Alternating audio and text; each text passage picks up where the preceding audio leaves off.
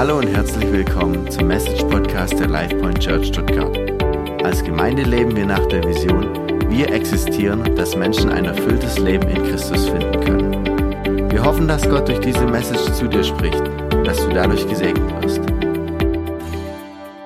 Hey, richtig cool, dass ihr eine Ferienzeit hergefunden habt. Ja. Das ist immer so, die Sommerferien für uns alle eine mega coole Zeit, eine gute Zeit. Ich bin Lehrer, für mich extrem wichtig, ja, diese, diese sechs Wochen äh, unterrichtsfreie Zeit, bitte nicht Ferien oder so ähm, Freizeit nennen, ja, das sind wir Lehrer immer ganz empfindlich, es ist unterrichtsfreie Zeit, heißt nicht, dass wir da jetzt sechs Wochen die Füße hochlegen, ähm, vielleicht nur fünfeinhalb, nein, ähm, realistisch gesehen so vier Wochen, okay?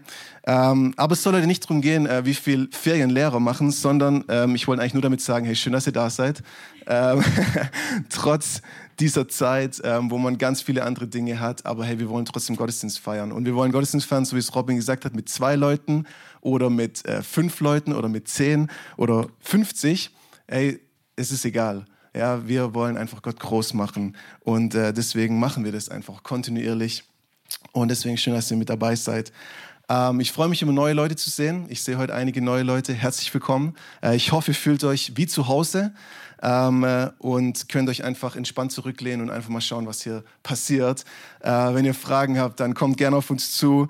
Ähm, äh, und ähm, genau. Lasst uns durchstarten in die Predigt. Ich hoffe, ihr seid bereit. Ähm, äh, ich möchte euch mal kurz mit reinnehmen in ein Szenario. Stellt euch vor, ähm, äh, der Daniel, ich nehme jetzt einfach mal den Daniel, ähm, kommt hier reingestürmt in den Raum und sagt, hey Leute, ihr könnt euch nicht vorstellen, was passiert ist. Genau, das wäre dann so die Reaktion. Ähm, und er erzählt, hey, letzte Woche musste ich mich tatsächlich vor Gericht rechtfertigen, weil ich für eine Person öffentlich quasi gebetet habe. Ja, ich habe jemanden getroffen und der hat ein Anliegen gehabt und ich habe für diese Person gebetet und ähm, ich habe das Evangelium weitergegeben und von Jesus erzählt. Und hey, ich wurde dafür verurteilt. Ich saß sogar eine Nacht in U-Haft für diese Aktion. Ja, Robin hat jetzt schon die erste Reaktion, die wahrscheinlich viele von uns so verspüren, Empörung. Ja, man ist empört über so eine Nachricht. Ist jetzt interessant, weil für uns ist es so ein bisschen weit hergeholt, dieses Beispiel, aber kurzer ähm, Randfakt, für viele, viele Brüder und Schwestern auf dieser Welt ist es eine normale Realität. Also viele Glaubensgeschwister erleben diese Dinge wirklich tagtäglich und es wäre nicht ungewöhnlich, dass hier sonntags in Gottesdienst jemand reinkommt, hey, ich saß mal wieder eine Nacht in U-Haft, weil ich irgendwie jemand eine Bibel geschenkt habe oder über den Glauben geredet habe. Aber kommen wir zurück, wir stellen uns das vor, Daniel kommt hier rein und Robin würde mit Empörung reagieren. Ja, er würde sagen, hey, das kannst du nicht sein. Wo leben wir eigentlich? Unser Rechtssystem, unser Rechtsstaat ist auch nicht mehr das, was es eigentlich mal war. Das geht so überhaupt nicht. Wir müssen uns sofort beschweren. Oder? Mhm. Genau. Ja?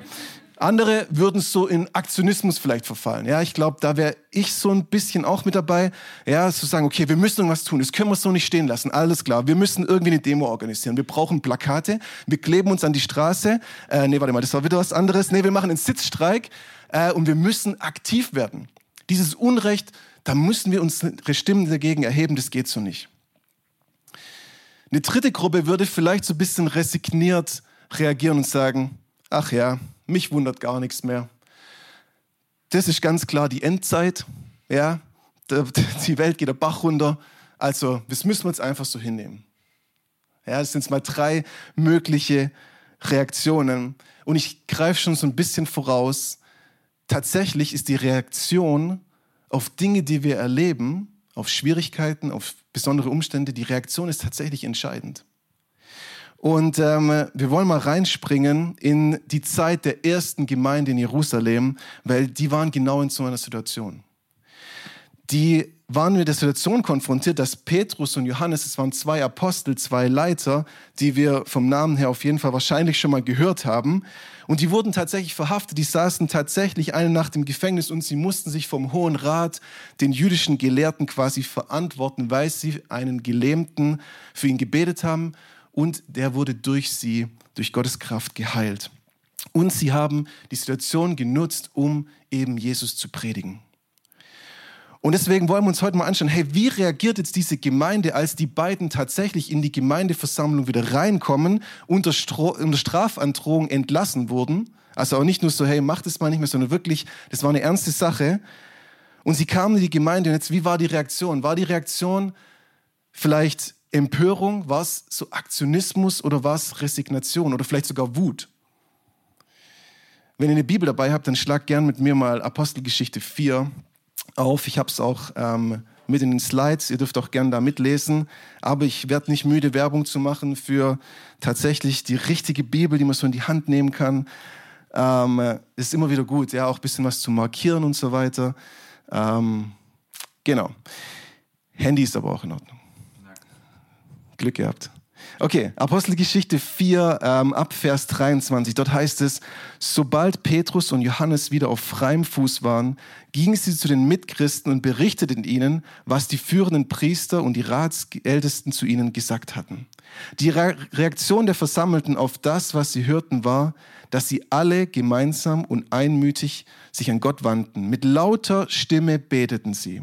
Du großer Herrscher, du bist es, der den Himmel, die Erde und das Meer geschaffen hat. Das ganze Universum mit allem, was da drin ist. Du bist es auch, der durch unseren Vater David, deinen Diener, geredet hat, als dieser vom Heiligen Geist geleitet sagte, was soll das Aufbegehren der Nationen? Was bringt es den Völkern, nutzlose Pläne zu schmieden? Die Könige dieser Welt haben sich zum Angriff bereit gemacht.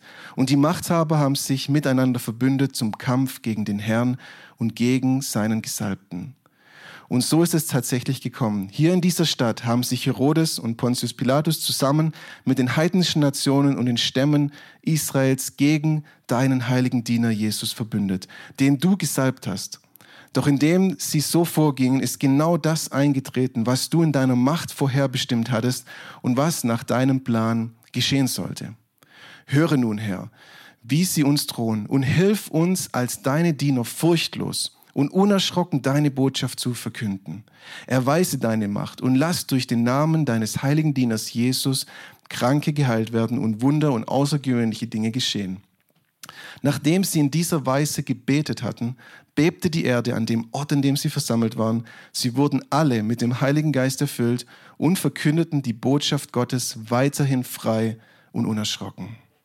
Amen. Was für ein starker Bibeltext heute Morgen und was für eine krasse Situation. Jetzt mal ganz ehrlich, Hand aufs Herz, ich hätte, glaube ich, ein bisschen anders reagiert. Ja, ich glaube, ich wäre da eher so ein bisschen menschlicher gewesen und ich glaube, ich wäre in der Situation auch empört gewesen. Ich wäre auch so ein bisschen aktionismusmäßig unterwegs gewesen und ich hätte mich total über diese Ungerechtigkeit, die hier ja offensichtlich passiert ist, aufgeregt. Und ich weiß genau, das wäre wahrscheinlich tagelang am Essenstisch Thema gewesen. Bei wem ist auch so, so wichtige Themen werden am Essenstisch besprochen? Noch jemand irgendwie so? Okay, alles klar, jetzt dachte ich schon, ist nur bei mir so. Ja, das ist irgendwie so der Platz, ja, wenn man eine Familie zusammen ist. Immer wieder schreit mal jemand Stopp, okay, gut, reicht jetzt auch wieder. Ähm, aber das ist so ein Platz, wo man manchmal über so Dinge einfach, boah, habt ihr das gesehen, habt ihr das gelesen, habt ihr das gehört? Und ähm, mich begeistert deswegen umso mehr diese Reaktion der Gemeinde. Und es war wirklich noch eine junge, eine frische Gemeinde. Ja, das war eigentlich die erste Gemeinde, die entstanden ist.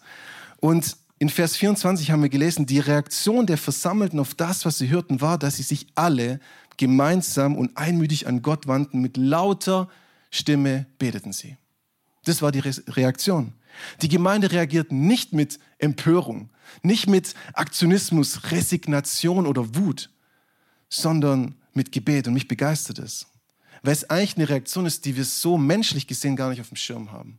Und die eigentlich auch so ein bisschen unserem Menschlichen widerstrebt. Weil menschlich ist oft so, okay, bam, es passiert was und irgendeine Emotion kommt hoch und es ich muss irgendwie reagieren. Aber die Reaktion der Gemeinde ist auf diese Ungerechtigkeit, auf diese Anfeindung ist Gebet.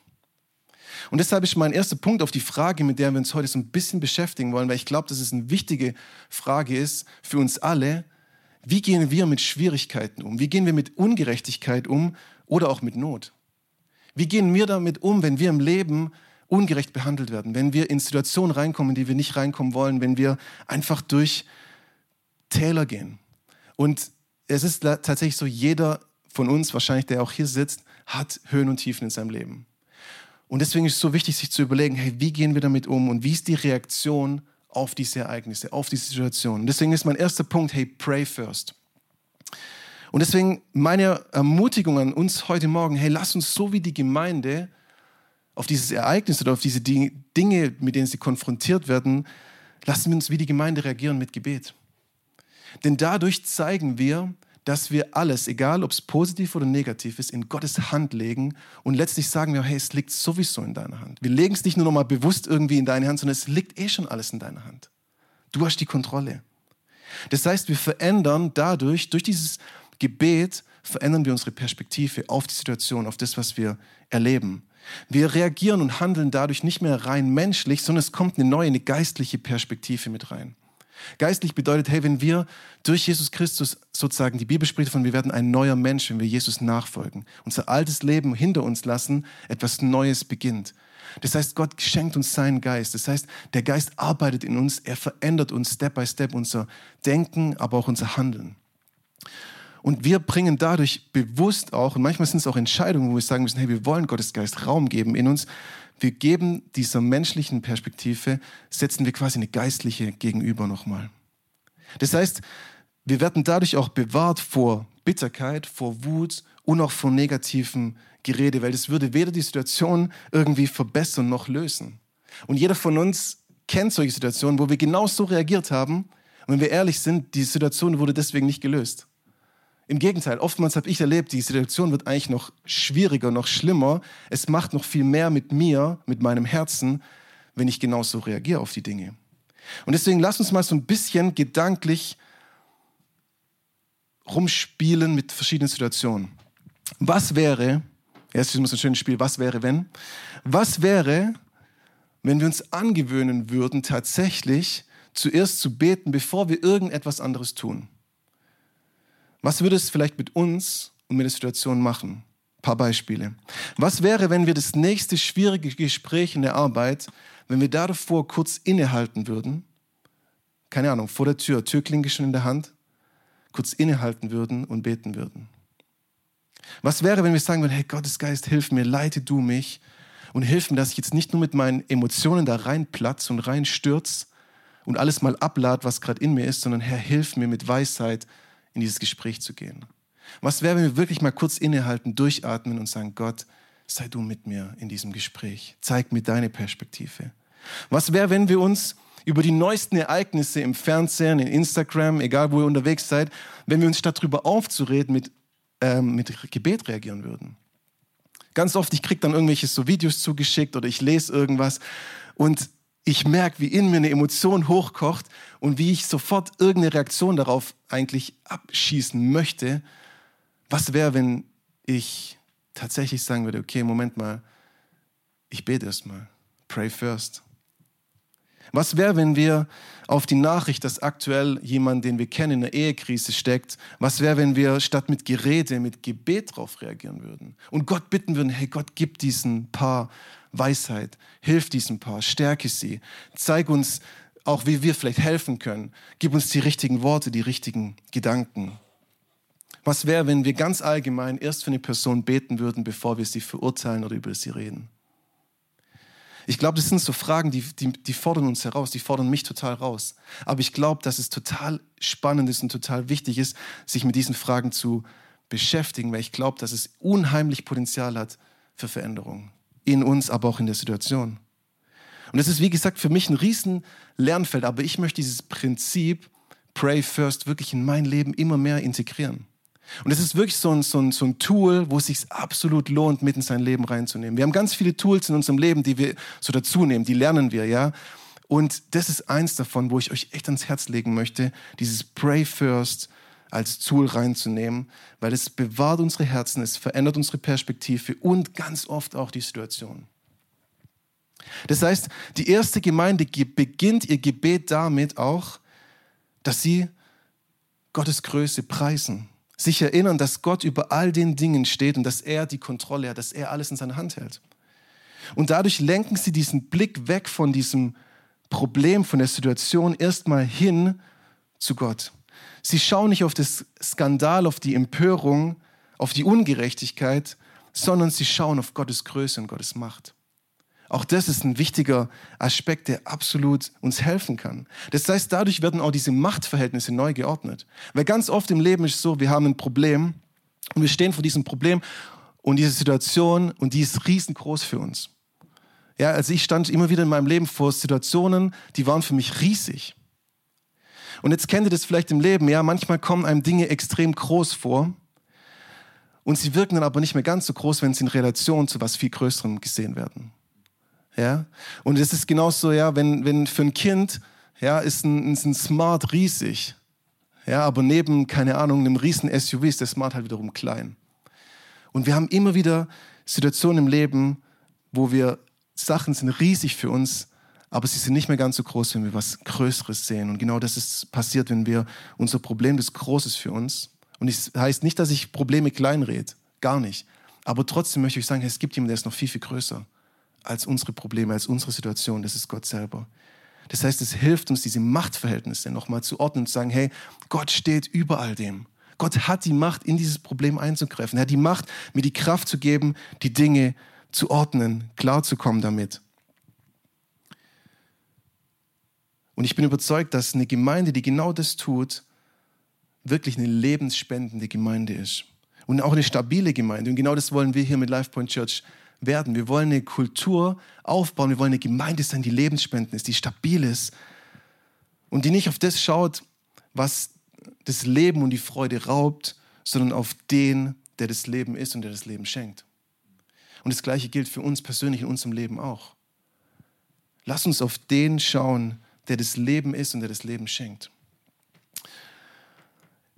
Vielleicht kennt ihr den Daniel, also nicht unseren Daniel hier, sondern den Daniel, ähm, der wo in der Löwengrube gelandet ist. Ja, tolle Kindergeschichte, lieben alle in der Kinderstunde im Kids Point und so weiter. Ja, auch ich persönlich liebe diese Geschichte, dürft ihr gerne mal nachlesen. Es gibt ein ganzes Buch im Alten Testament von Daniel. Und hey, Daniel kannte dieses Prinzip Pray First auch schon. Das ist kein neues Prinzip vom Neuen Testament, sondern das ist ein Prinzip, das sich eigentlich durch die ganze Bibel zieht. Und wir lesen nämlich in Daniel 6, Vers 11, als Daniel davon erfuhr, also von dieser schwierigen Situation, ich sage jetzt mal nicht zu viel, ging er in sein Haus. Das oberste Stockwerk hatte Fenster in Richtung Jerusalem, die offen standen. Knie, da, hier kniete er nieder, betete zu seinem Gott und dankte ihm, wie er es auch sonst dreimal am Tag tat. Daniel reagiert ebenfalls auf eine schwierige Situation, wo er genau weiß, hey, ich komme in da was rein, das wird richtig, richtig unangenehm. Ja, letztlich bringt es ihn ja sogar in die Löwengrube. Er reagiert mit Gebet. Und jetzt das Entscheidende hier aber ist nicht, dass er mit, nur mit Gebet reagiert, sondern das Entscheidende steht eigentlich im Nebensatz, weil dort haben wir gelesen, wie er es auch sonst dreimal am Tag tat. Das ist nicht zufällig, dass es hier irgendwie erwähnt wird. Ich bin überzeugt, dass in der Bibel nichts zufällig steht, sondern dass alles seinen Sinn und seine Bedeutung hat. Das heißt, Daniel geht nicht erst auf die Knie, wenn es halt so kurz vor zwölf ist, sondern er geht jeden Tag auf die Knie. Ja, es ist eine Routine für ihn, es ist etwas Regelmäßiges. Er sucht immer wieder neu Gottes Gegenwart.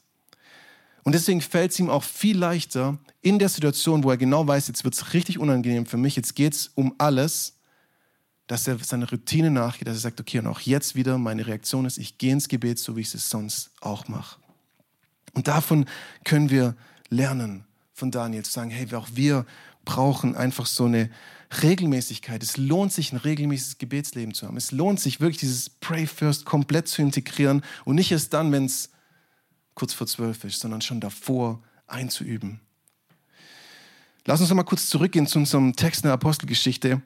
Ähm, was ebenfalls im Gebet der Gemeinde auffällt, ist, dass sie nicht für die Beseitigung des Problems beten.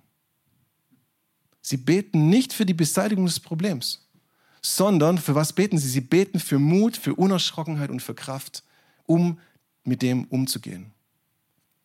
Und deshalb ist mein zweiter Punkt, ähm, wo wir lernen dürfen, hey, lass uns mutig vorangehen. Im Leben werden wir immer wieder mit Schwierigkeiten konfrontiert. Und natürlich dürfen wir Gott um alles bitten. Wir dürfen ihn auch bitten, die Probleme zu lösen, sie wegzunehmen. Das können wir alles zum Vater bringen, gar keine Frage. Aber ich durfte immer wieder in meinem Leben erleben, wie Gott übernatürlich auch eingegriffen hat, aber manchmal nicht so, wie ich es mir vorgestellt habe. Sondern Gott hat seinen Weg und er sieht das Ganze und manchmal verstehen wir es nicht sofort, aber oftmals im Rückspiegel sehen wir, okay, Gott, krass, Mann, das war echt ein guter Plan. Und ich durfte das so oft erleben. Und deswegen bin ich auch ermutigt, in künftige Situationen reinzugehen mit dem Wissen, hey, auch wenn es sich jetzt gerade nicht so anfühlt und wenn es auch nicht so nach, nach aussieht, ich vertraue Gott, dass er alles im Griff hat und dass ich trotzdem mutig vorangehen kann. Gott bringt uns nicht in die Schwierigkeiten, aber das müssen wir verstehen, sondern er nutzt die Schwierigkeiten, um uns zu formen, unsere Herzen zu verändern und damit wir näher an sein Herz kommen. Und die Gemeinde weiß genau, dass so eine Anfeindung dazu führen kann, dass man entmutigt, dass man verängstigt oder auch so aufgehalten werden kann. Und es wäre einfach auch nur zu menschlich.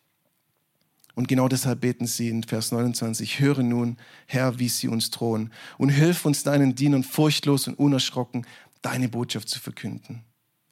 Schwierigkeiten und Probleme haben diese blöde Eigenschaft, nicht nur unsere Aufmerksamkeit zu bekommen, sondern sie auch zu binden. Probleme und Schwierigkeiten, sie ziehen nicht nur die Aufmerksamkeit auf sich, sondern sie binden sie auch. Wir können manchmal gar nicht anders, als uns mit dem dann zu beschäftigen. Das ist eine menschliche Reaktion. Das heißt, wir verlieren dadurch andere Dinge aus den Augen und alles dreht sich um dieses Problem und es raubt uns Freude, es raubt uns Frieden und auch das Leben. Und die Gemeinde lässt es eben nicht so, indem sie ihren Blick weglenkt von dem Problem hin wiederum zu Gott, aber auch zu ihrem Auftrag. Sie wollen mutig vorangehen, sie wollen weiterhin unerschrocken die gute Botschaft von Jesus verkünden und die Gemeinde lässt sich nicht aufhalten, genau das zu tun, damit mehr Menschen noch lebendig werden in Jesus Christus. Hey, ihr Lieben, wundert euch also nicht, wenn ihr Gegenwind bekommt in, uns, in eurem Leben mit Jesus. Wenn ihr Anfeindung erlebt. Es ist im Wort so oft wird schon beschrieben. Ja, wir predigen vielleicht manchmal zu wenig darüber. Aber Jesus sagt schon, hey, wundert euch nicht. Es wird kommen. Wenn ihr für das Gute unterwegs seid, wenn ihr meinen Weg geht, dann wird Gegenwind kommen. Und deswegen sagt Jesus auch, um meines Namens willen werdet ihr von allen Menschen gehasst werden. Wer aber bis zum Ende standhaft bleibt, wird gerettet. Das sind harte Worte, aber es ist die Realität. Und wie gesagt, viele, viele Menschen erleben das schon tagtäglich. Und ich glaube, dass wir immer wieder in Situationen auch genau das erleben oder konfrontiert werden. Weil wir eben nicht mit dem Mainstream gehen, weil wir eine andere Botschaft vertreten. Aber egal was kommt, lasst uns von der Gemeinde lernen, mutig voranzugehen und dem Auftrag, den wir alle haben, nicht aus dem Blick zu verlieren. Und das Gute ist, hey, wir müssen es nicht aus eigener Kraft machen. Das ist der Punkt 3.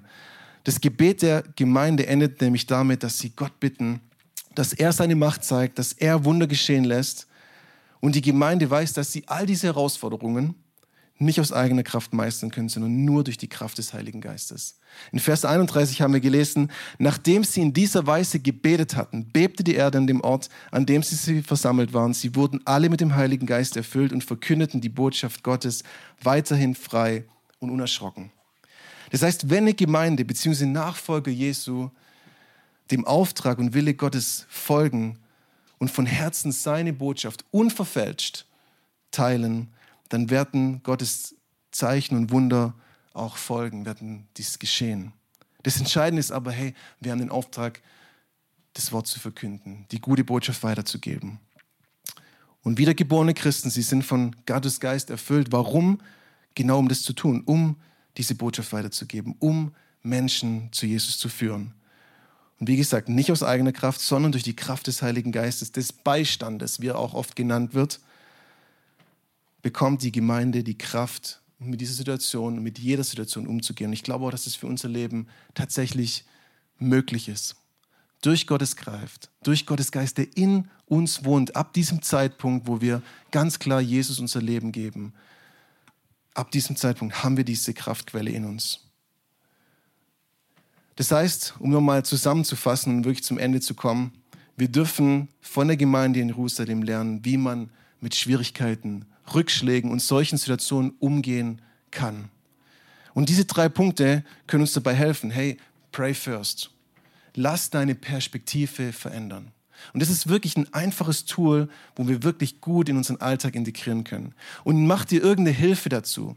Ja, keine Ahnung, deine, in deinem Kalender kann man Notizen hinterlegen, dass das aufploppt. Hey, pray first vor dem nächsten Meeting. Pray first, wenn ich mit der Familie zusammenkomme.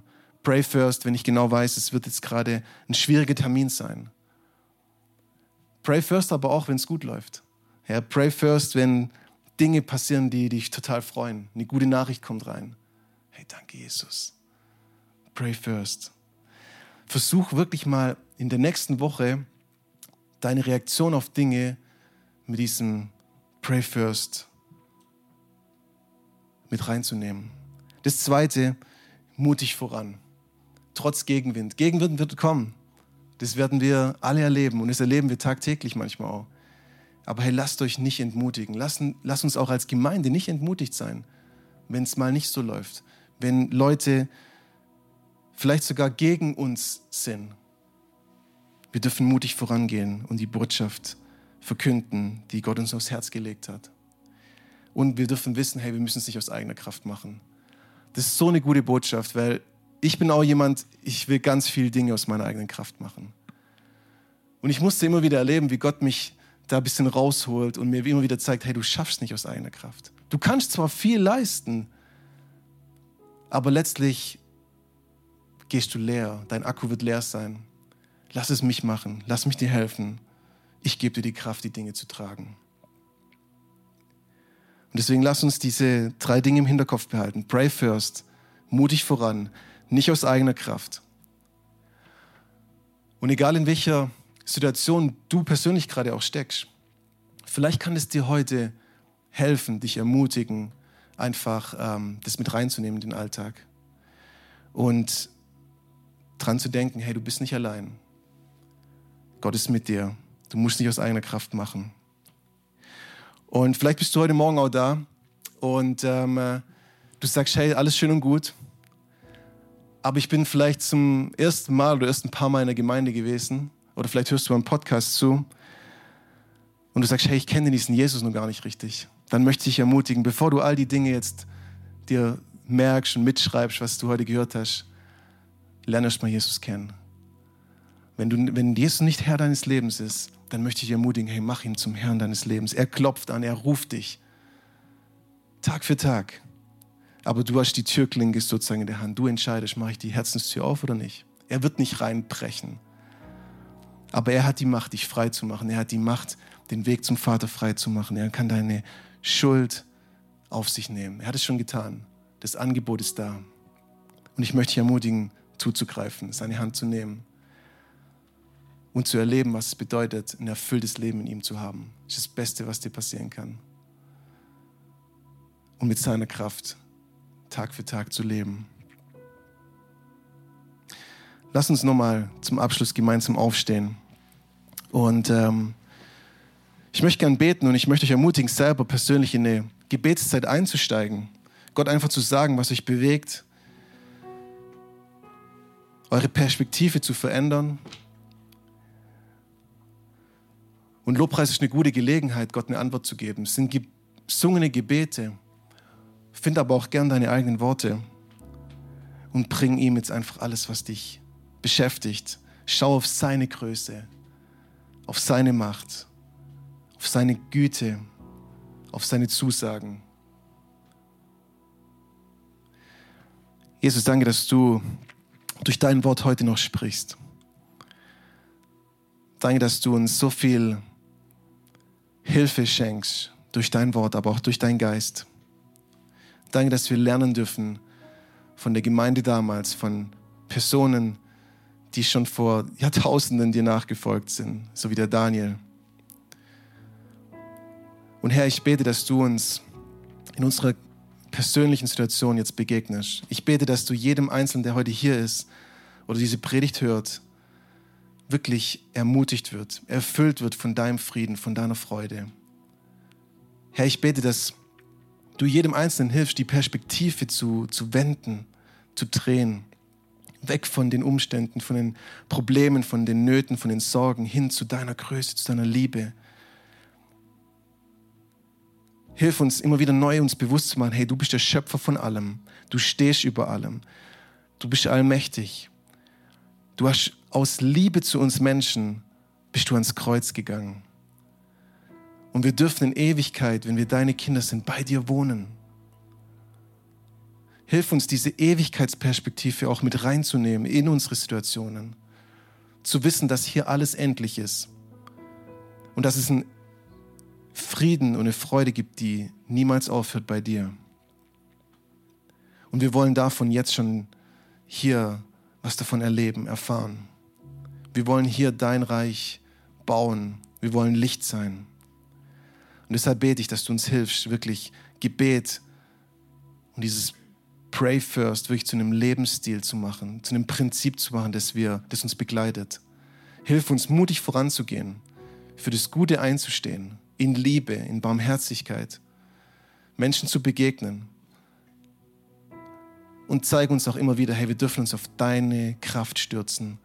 Wir dürfen wissen, dass du uns den Rücken stärkst, dass du bei uns bist. Und ich bete auch jetzt für jeden Einzelnen, der Heilung braucht,